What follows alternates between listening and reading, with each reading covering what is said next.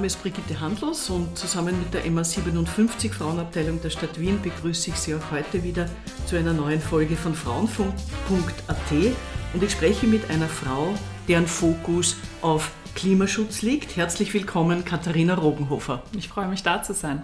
Katharina, du bist äh, Sprecherin des Klimavolksbegehrens. Das gibt es ja noch immer, denn es wurde ja im Parlament noch nicht behandelt, obwohl es haben im Vorjahr mehr als 380.000 Österreicherinnen und Österreicher unterschrieben. Und zwei der wesentlichen Ziele sind dass der Klimaschutz in der Verfassung verankert ist, also dass er nicht einfach so im luftleeren Raum steht äh, und dass wir die Abhängigkeit von fossilen Brennstoffen beenden. Du bist außerdem Mitbegründerin von Fridays for Future Österreich, also der Bewegung, die von Greta Thunberg ins Leben gerufen wurde. Du hast Biologie mit Schwerpunkt Zoologie studiert an der Uni Wien und Biodiversity, Conservation und Management an der Universität Oxford in Großbritannien. Und du hast dazwischen als freie Journalistin gearbeitet. Du warst auch an der UN-Klimakonferenz in Katowice als Praktikantin dabei. Du bist jetzt freie Unternehmerin mit deinem Schwerpunktthema Klimaschutz. Was? Das war jetzt eine lange Einleitung. Für 27 muss man sagen, hast du auch schon ein recht reichhaltiges, aufregendes Leben. Das muss man schon sagen. Ja, da ist viel passiert dazwischen, das stimmt. Also in diesem Podcast geht es ja eigentlich um Feminismus, aber meine erste Frage natürlich an dich, was verbindet das Ringen um mehr Klimaschutz mit dem Kampf um Gleichberechtigung? Ich glaube, da gibt es für mich persönlich verschiedene Ebenen. Einerseits äh, die Umweltbewegung selbst, die eine relativ weibliche Bewegung ist, also auch die Köpfe der Bewegung, also wenn man eben Greta Thunberg anschaut, aber auch Luisa Neubauer in, in Deutschland, sind eigentlich durchwegs weiblich. Man hat auch Studien durchgeführt auf unseren Demos und hat äh, einfach so Erhebungen gemacht, wie der Prozentsatz von Mädchen, Frauen, Männern, ja, jungen Männern irgendwie ist. Und es sind, glaube ich, über 60 Prozent der teilnehmenden Personen auch Frauen. Und das ist gerade bei Protestbewegungen eigentlich relativ unüblich. Also gerade Streikbewegungen waren oft geschichtlich eher Männer, männlich dominiert, also jetzt außer feministische Bewegungen. Aber das ist, finde ich, schon noch ein, ein wichtiger Aspekt, der sehr bezeichnend war für die Bewegung, für mich und irgendwie auch für dieses Aufstehen von jungen Frauen und auch die die eigene Auseinandersetzung mit, mit Feminismus und Gleichberechtigung in dem Sinne, als dass man als junge Frau natürlich dann anders behandelt wird. Also bei Podiumsdiskussionen mit alten Männern, großteils die äh, Geschäftsführer von irgendwelchen Konzernen sind, da wird anders mit einem umgegangen, als vielleicht, wenn man ähm, ein junger Mann wäre, der da sitzen würde. Inwiefern? Schon allein das Ansprechen als, na, junge Frau. Also Sie können mir da ja nichts erzählen oder mit meiner Praxiserfahrung oder das und das kann ich Ihnen da sagen. Ich sage nicht, dass das jungen Männern nicht passieren würde, wahrscheinlich ist das auch eine Altersfrage, aber ich habe schon das Gefühl, dass gerade als junge Frau da es sehr schwierig ist zu etablieren. Du hast ja gerade meinen Lebenslauf vorgelesen. Ich bin ja jetzt nicht jemand, der gar nicht in die Richtung studiert hat oder ein Wissen sich angehäuft hat und trotzdem wird man, wird einem immer begegnet, gerade auch als Aktivistin, als jemand, der nichts weiß oder nichts zu bieten hat oder eh nur auf der Straße ist und protestiert und eben, was weiß ich, schon in Richtung auch Sozialschmarotzerin und so und die hat ja noch nie in ihrem Leben gearbeitet. Und das sind schon, das sind schon Überschneidungen zwischen dem insgesamten Runterreden auf junge Menschen, aber auch sicher junge Frauen, gerade in dem Sinne. Und wie erklärst du dir, dass sich mehr Frauen für Klimaschutz, für Ökologie, für Umwelt interessieren? Da gibt es verschiedene Theorien dazu tatsächlich. Äh, ich weiß es, ich habe keine abschließende Antwort darauf. Es gibt schon lange viele Umfragen unter Frauen, die zeigen, dass das äh, kümmern oder diese Umweltaspekte oder die Umgebung in das eigene Tun mit einzubeziehen, bei Frauen oft verbreiteter ist. Die einen führen das zurück, das finde ich ein bisschen kurz gegriffen, auf eben diese, diesen, diesen Mutteraspekt, so dieses eben sich kümmern um etwas, dass das etwas äh, spezifisch weibliches ist. Das glaube ich jetzt gar nicht so, aber ich glaube schon, dass in der Gesellschaft äh, sehr oft die Rolle der Frau eine ist, die sehr viel mit der Umgebung zu tun hat. Also zu schauen, was passiert da gerade in einem Raum, irgendwie Meinungen zusammenzubringen oder eher eben diese verbindende Rolle einzunehmen. Und ich kann mir schon vorstellen, dass einfach durch diese gesellschaftlich gelernte Rolle ähm, da vielleicht auch mehr Aufmerksamkeit auf das Thema gebracht wird, wenn man sich auch Studien anschaut, wer was wählt sind junge Frauen meistens die Grünwählerinnen, während junge Männer tendenziell eher in Richtung die FPÖ wählen, wenn wir jetzt den österreichischen Kontext hernehmen. Das heißt, auch da scheint so eine Affinität für Umwelt, für äh, Klimathemen einfach schon da zu sein. Ein Bewusstsein ja für sagen, Umwelt. Ein bisschen ist es Umwelt- und Klimaschutz geht uns alle an ja. und gleiche Rechte für alle, also der grundlegende Satz des Feminismus, ja. geht uns auch alle an, ja. weil der Feminismus hat ja nie nur für die Rechte von Frauen gekämpft, sondern für die Rechte von allen Menschen, also ein sehr inklusives Konzept. Glaubst du im Feminismus, erstens, was ist das für dich und zweitens, brauchen wir da neue Aspekte, neue Richtungen, damit wir auch die junge Generation, mhm. so wie mhm. dich, ansprechen? Also vielleicht mal eine, eine Ebene rauf, die ich, noch, die ich noch rauszoomen will. Die Klima- und Umweltschutz hat auch deswegen mit Feminismus oder gerade Frauenrechten, Gleichberechtigung insofern zu tun, als dass Frauen tendenziell mehr von der Klimakrise betroffen sind, weil sie mehr die Menschen sind, die in Altersarmut fallen, armutsbetroffene Menschen sind mehr von der Klimakrise betroffen, weil sie sich zum Beispiel keine gut gedämmten Wohnungen leisten können, weil sie in prekären Wohnverhältnissen wohnen. Aber eben auch, wenn man das sich jetzt global betrachtet, Frauen meistens die sind, die an dem Ort bleiben, wo ähm, sie geboren wurden und, und eine Familie gegründet haben, während Männer oft, wenn zum Beispiel vor Ort nicht mehr angebaut werden kann, weil die Klimakrise die Felder zerstört, eher in Städte migrieren und von dort halt aus ihr Glück versuchen und Geld verdienen. Und deswegen Frauen tendenziell eher in Gebieten wohnen, wo Dürrekatastrophen passieren, wo Überflutungen passieren, die eben von solchen Extremwetterereignissen betroffen sind. Und da spreche ich schon ganz viele Aspekte eigentlich von Gerechtigkeit an. Und ich glaube, Feminismus ist für mich etwas, was irgendwie so, ich glaube, das richtige Wort dafür im intellektuellen Kontext ist intersektionales Feminismus Feminismus. Also eben Feminismus hat ja mit ganz vielen anderen Themen zu tun. Also eben, wenn man jetzt in Richtung Altersarmut geht, das ist sicher ein Thema von Gleichberechtigung. Wie viel verdienen Frauen und Männer? Wer macht da die Care-Arbeit und verdient deswegen nicht so viel und äh, auch in der Pension weniger, aber eben auch in Richtung globale Gerechtigkeit, auch Generationengerechtigkeit ist da irgendwie eine wichtige Frage der Klimabewegung. Also was haben die alten Generationen vielleicht nicht gemacht, welche Hebel haben sie politisch nicht umgelegt und welche fordern wir jetzt ein für unsere Zukunft. Also Feminismus sehe ich, so wie du gesagt hast, als etwas, was nicht jetzt primär jetzt nur Frauenrechte sind, also sondern diese, diese gleichen Rechte und die gleichen Möglichkeiten auch vielleicht für, für viele Menschen zu schaffen. Und ich glaube, das ist schon etwas, was integriert in der Klimabewegung immer besprochen wird und irgendwie auch Teil davon ist, aber vielleicht nicht unter dem tatsächlichen Titel Feminismus an sich. Ich meine, du bist ja als Sprecherin des äh, Klimavolksbegehrens sehr schnell an der Front gestanden, als junge, eloquente, sehr gut ausgebildete Frau. Hast du das Gefühl gehabt, dass du in dieser Rolle ernst genommen wirst?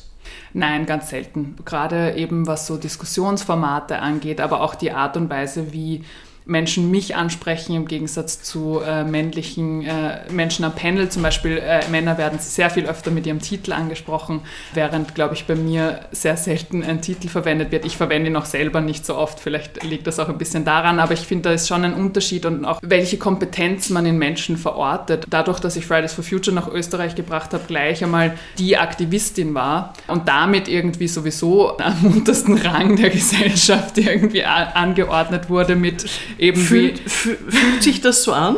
Schon, also eben, ich habe dann auch ganz viele Zuschriften und Nachrichten bekommen, gerade in Protestbewegungen. Kann ich mir vorstellen, dass das im Feminismus ähnlich war. Also vielleicht kannst du mir da auch was erzählen.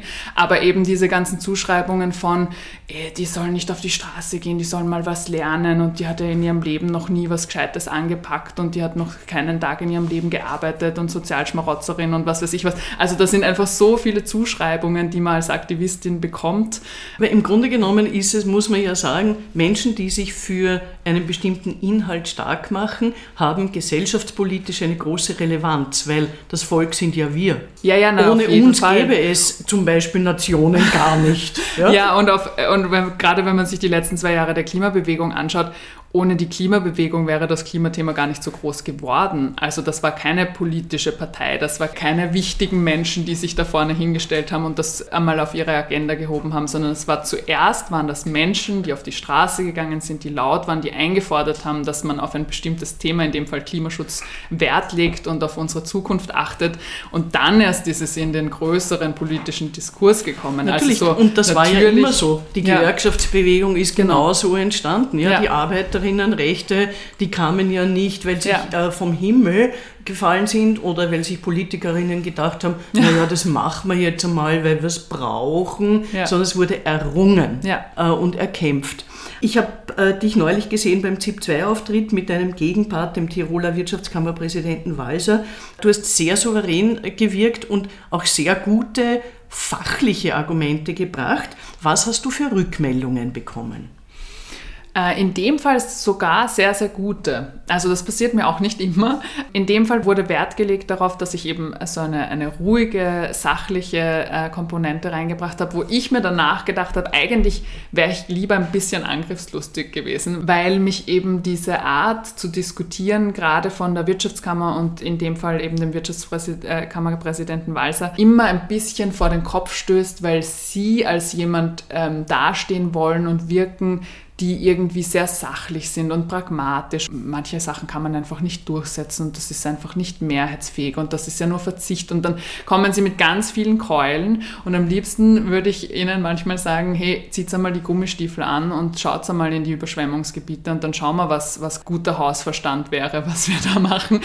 Aber das, das, das habe ich in dem Fall nicht gemacht und das ist tatsächlich auch gut angekommen, aber ich glaube irgendwie, dass es schon eine Bewegung braucht oder für mich nehme ich mit irgendwie, dass da auch äh, mehr Kritik und mehr Power dahinter sein kann, hinter den Argumenten. Das ist interessant, dass du das äh, sagst, weil ich habe sehr wohltuend gefunden, also okay. mir gefällt das. Eine Frage an dich, die mich wirklich sehr beschäftigt. Frauen werden, wenn sie dann ein bisschen angriffiger werden, mm. gern als handig, Furien, mm. negativ konnotiert dargestellt. Warum ist das so? Weil ich meine, der Kameltreiber-Saga vom Herrn Walser war jetzt auch nicht sehr elegant. Na, Bei Männern nicht. rinnt das ein bisschen so runter, ja. ist mein Eindruck. Ja. Wie siehst du das? Ja, das sehe ich auf jeden Fall so. Gerade auch, man hat das ja bei Greta Thunberg gemerkt. Ich habe das jetzt in meinem Leben noch nicht so gemerkt, aber Greta Thunberg, diese, diese eine Konferenz, wo sie wirklich wütend geworden ist und sogar Tränen in den Augen hatte und irgendwie auch fast schon eben sehr stark und emotional geworden ist in ihrer Rede da haben dann sehr, sehr viele zurückgesagt, äh, die soll sich nicht aufregen und hysterisch und äh, so, so quasi so eine, die kann mit ihren Emotionen nicht umgehen und, und solche Dinge. Ich finde es dann sehr stark eigentlich. Also ich glaube auch, dass es, dass es das gebraucht hat, um zu zeigen, wie emotional dieses Thema ist. Und ich glaube, Emotionen werden eh auf jeden Fall immer auf Frauen projiziert. Also das sind die Emotionalen, die dann zum Heulen anfangen und diese, die sich aufregen und so.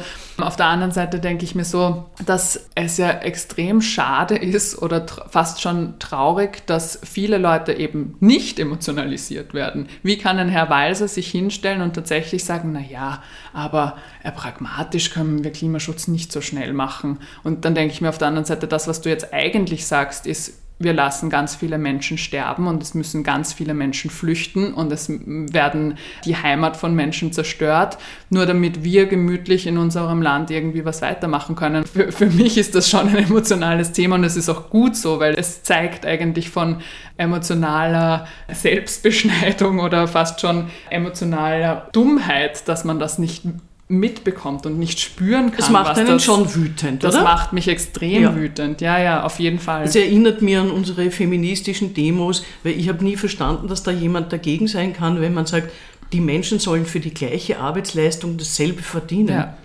Aber hallo, was ist daran schlecht? Und ich möchte nicht, dass irgendeine Person zu einer anderen Person schier ist. Ja. Geschweige denn gewalttätig. Ja da kann man doch gar nichts dagegen haben, da muss man eigentlich dafür sein.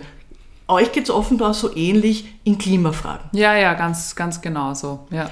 Wie lebt man ökologisch feministisch? Ich glaube, bei beiden Themen, Ökologie und Feminismus, ist es wichtig rauszuzoomen und sich die Systemfrage zu stellen. Äh, nämlich wie sind unsere gesellschaftspolitischen Systeme, wie ist unser Wirtschaftssystem jetzt gerade aufgebaut. Und da sind ganz viele Ungerechtigkeiten einfach schon in, in diesem System eingebaut. Und ich glaube, ökologisch-feministisch lebt man wahrscheinlich dann, wenn man diese, diese Systeme, diese, dieses Regelwerk in Frage stellt und irgendwie schaut, wo kommt systematisch zu Ungerechtigkeiten. Und das ist an ganz vielen äh, Orten so. Eben zum Beispiel unser Wirtschaftssystem ist ja da aufgeba so aufgebaut, dass wir möglichst gewinnbringend produzieren. Das bedeutet, dass wir unsere Produktionsweise auslagern in andere Länder, weil dort die Arbeitskräfte am billigsten sind und es keine Umweltstandards gibt meistens. Das heißt, wir verschmutzen die Umwelt und wir beuten damit Menschen aus. Und das sind einfach systemische Ungerechtigkeiten, die passieren und die gleichzeitig die Menschenrechte beschneiden und eben auch Umweltschutz äh, konterkarieren. Und ich glaube, ökologisch-feministisch lebt man immer wenn man, wenn man sich eben diese Strukturen anschaut, die auf der ganzen Welt, aber auch in Österreich zu diesen Ungerechtigkeiten führen. Hast du Vorbilder? Ja, ich glaube, ich denke ganz wenig in so Vorbildern jetzt in dem Sinne, dass ich irgendwohin nacheifere oder äh, irgendein Bild von jemandem an meiner Wand hängen habe. Aber es gibt ganz viele Menschen, die mich einfach geprägt haben. Und das sind nicht unbedingt immer berühmte Persönlichkeiten. Also ich weiß noch, dass ganz am Anfang der Klimabewegung einfach zum Beispiel die Helga Kromp-Kolb, eine Klimawissenschaftlerin, eine sehr prägende Figur in meinem Leben war, deswegen, weil sie einfach schon seit 30 Jahren dasselbe predigt, weil sie gemerkt hat, wie schwer das ist und weil sie mir sehr viel Hoffnung und, und irgendwie auch Kraft insofern gegeben hat, als dass wir ihr Hoffnung und Kraft gegeben haben, weil das erste Mal so eine junge Bewegung da war, wo sie gemerkt hat, ah, da geht was voran und da, da geht was auf und ich mache das schon seit 30 Jahren und auf einmal wird das Thema. Und für mich war aber ihre Rolle eben so wichtig, weil sie das immer in Perspektive gesetzt hat und weil sie mich auch wirklich tatkräftig unterstützt hat in dieser auch Rolle als, als Frau in der Öffentlichkeit. Also das ist auch etwas, was man erst lernen muss. Sie ist ähm, eigentlich in Österreich eine Galionsfigur. Ich kann genau. mich noch erinnern, da war ich ganz jung Journalistin, dann wurde an einem Redaktions Planungstisch gesagt, na, die Kromp-Kolb können wir nicht einladen, die ist immer so negativ. ja, ja, das kann sein, aber ich meine, sie hat auch einen Grund dazu gehabt. Ich glaube aber, sie hat auch ihre, ihre, ihre Art, darüber zu reden, mittlerweile auch geändert. Also sie ist jetzt gerade sehr positiv. Vielleicht auch wieder von uns inspiriert. Also da inspiriert man sich ja dann gegenseitig. Du stehst ja natürlich mit deinen, mit euren Anliegen in der Öffentlichkeit. Ihr nützt natürlich auch Social Media und die verschiedenen Plattformen. Wird man da auf Social Media öfter mal angegangen, gerade als Frau? Mhm. Was sind da die, eure Erfahrungen? Mhm. Äh, ja, das ist einer der Gründe, warum ich Facebook gelöscht habe tatsächlich. Facebook ist die Plattform, wo ich am meisten Hassnachrichten bekommen habe und untergriffige Nachrichten.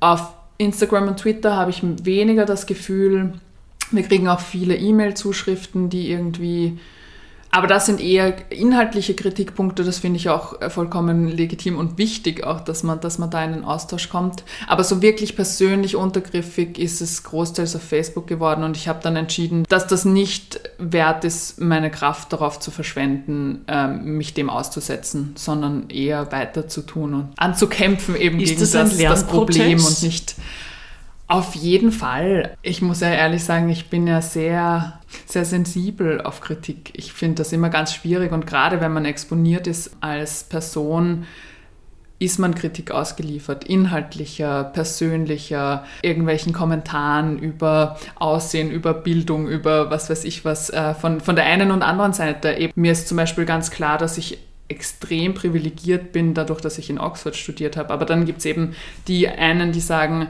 äh, was will so eine Privilegierte uns irgendwas erzählen, intellektuell, bla bla bla. Und auf der anderen Seite gibt es eben äh, Leute, die sagen, die, die darf man nichts erzählen, die junge Frau, die weiß ja überhaupt nichts übers Leben. Also es ist ja irgendwie, man kann es ja eh niemandem recht machen eigentlich. Wie kamst du nach Oxford? Ich habe beschlossen, nach dem Zoologiestudium eben, wo ich gemerkt habe, puh, das kommt überhaupt nicht in der Praxis, in der Politik an, das, was ich da studiere. Eben, ich habe mir angeschaut, wie sich mit der Klimakrise Lebensräume von Tieren verschieben und ob die lokal aussterben zum Beispiel.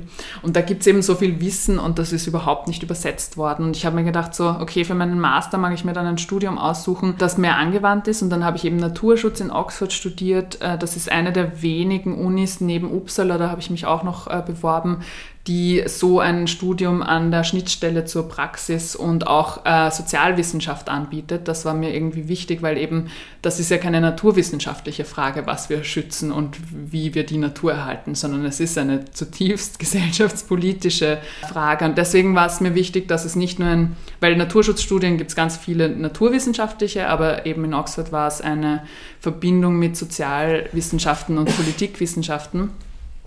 Und davon gibt es nur zwei und ich habe mich dann bei beiden beworben und habe äh, das Glück gehabt, in Oxford genommen zu werden. Kannst du dir vorstellen, Politikerin zu werden?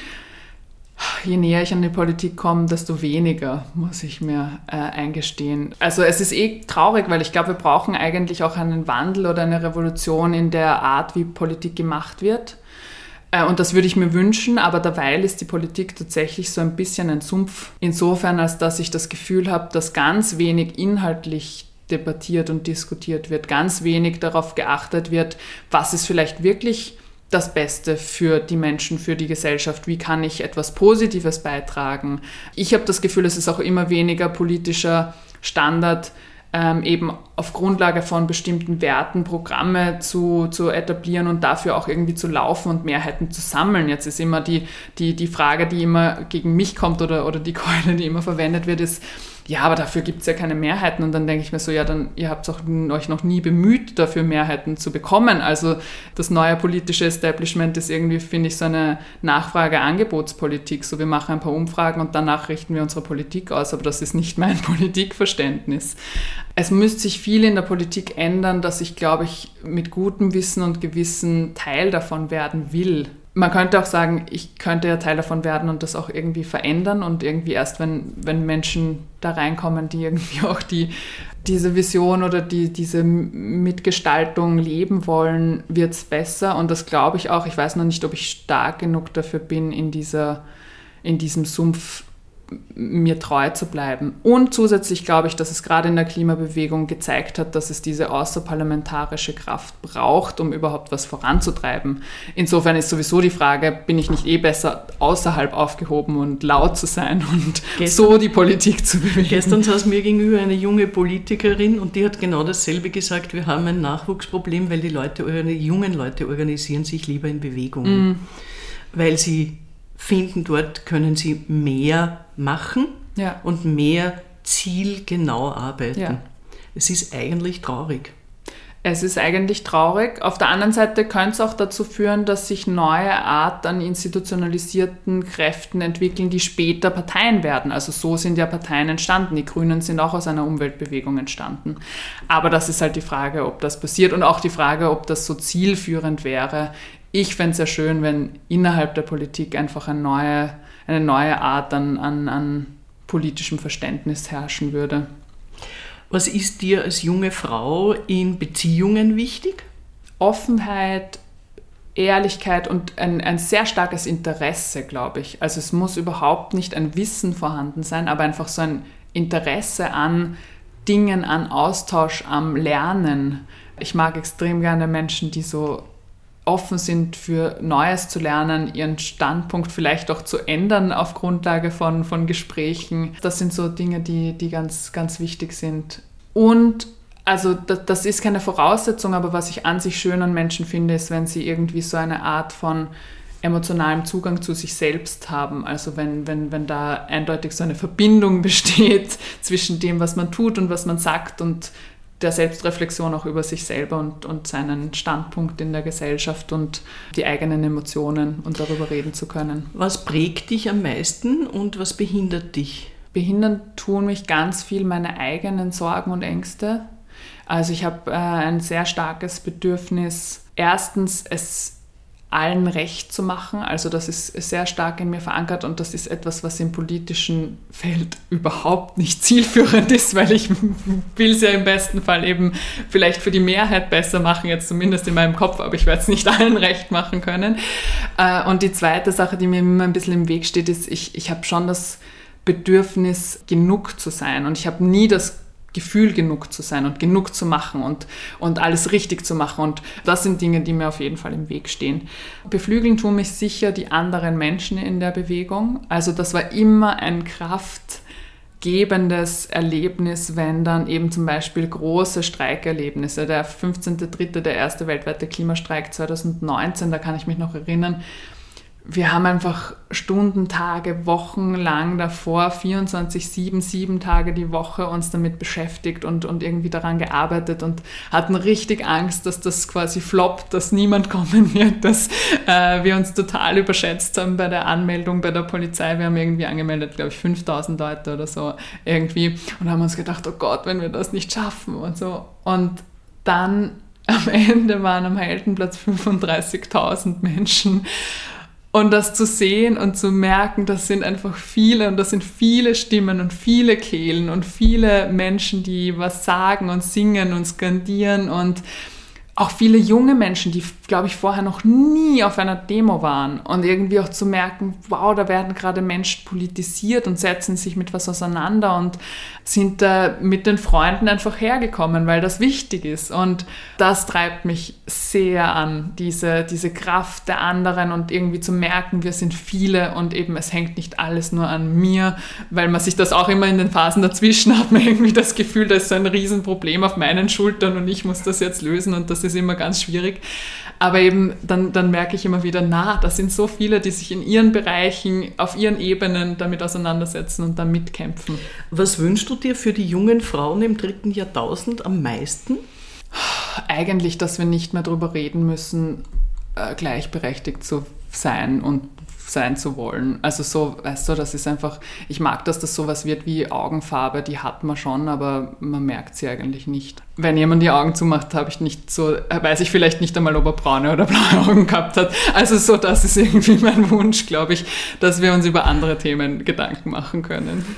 Vielen Dank, Katharina Rogenhofer, für das Gespräch. Das wünsche ich mir auch, dass es selbstverständlich wird. Vielen Dank Ihnen fürs Zuhören. Sie finden uns auf www.frauenfunk.at, auf der Facebook-Seite der MA 57 Frauen in Wien, auf der Podcast-Plattform feo.at und auf allen gängigen Ausspielkanälen für Podcasts. Bleiben Sie uns treu und der Ökologiebewegung und dem Feminismus wünsche ich weiterhin viel Erfolg und viel Kraft vor allem. Ich auch. Danke für das Gespräch.